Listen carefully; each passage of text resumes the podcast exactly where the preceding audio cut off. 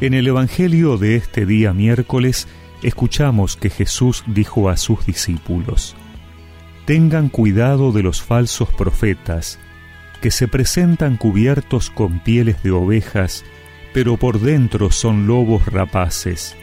Por sus frutos los reconocerán. ¿Acaso se recogen uvas de los espinos o higos de los cardos? Así, todo árbol bueno produce frutos buenos, y todo árbol malo produce frutos malos. Un árbol bueno no puede producir frutos malos, ni un árbol malo producir frutos buenos. El árbol que no produce frutos buenos se lo corta y se lo arroja al fuego. Por sus frutos entonces ustedes los reconocerán.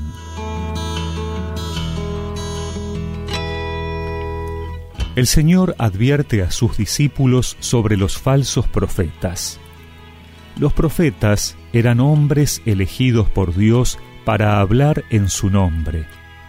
Pero a lo largo de la historia habían aparecido también muchos que se atribuían falsamente esta misión.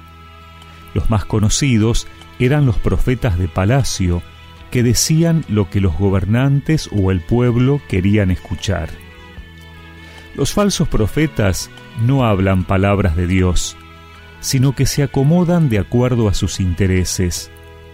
No sirven a Dios ni al pueblo, sino que se sirven a sí mismos y se sirven de la gente. La clave para reconocerlos, dice Jesús, son los frutos, sus obras. ¿Y cuáles son esas obras buenas? Podemos pensar que un auténtico profeta estará siempre lleno de la presencia del Espíritu. Por lo tanto, sus frutos serán los del Espíritu.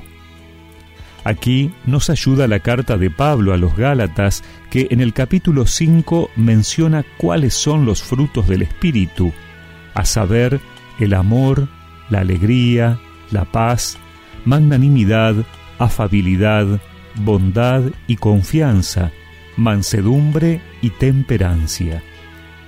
Quien con sus palabras y actitudes provoca esto en nosotros o en una comunidad, podemos pensar que el Espíritu de Dios está obrando en él. También estos son los frutos que debemos dar nosotros.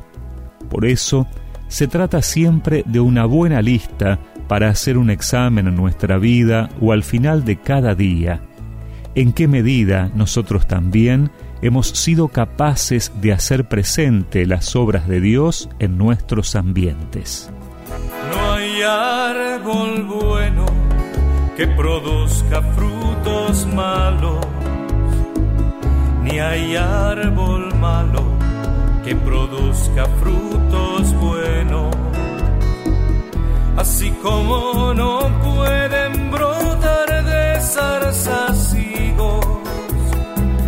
Por los frutos se conoce el árbol, no dan uvas los espinos. Por los frutos se conoce el árbol, no dan uvas los espinos. Brotan palabras de bondad de quienes hacer bien a los demás. Llénate siempre de bondad, no ves cabida la maldad. Eso que llena tu corazón es lo que dará. Y recemos juntos esta oración. Señor, que tu Espíritu Santo me ayude a reconocer a tus verdaderos enviados y a configurar mi corazón al tuyo para dar frutos para el bien de mis hermanos. Amén. Y que la bendición de Dios Todopoderoso, del Padre, del Hijo y del Espíritu Santo los acompañe siempre.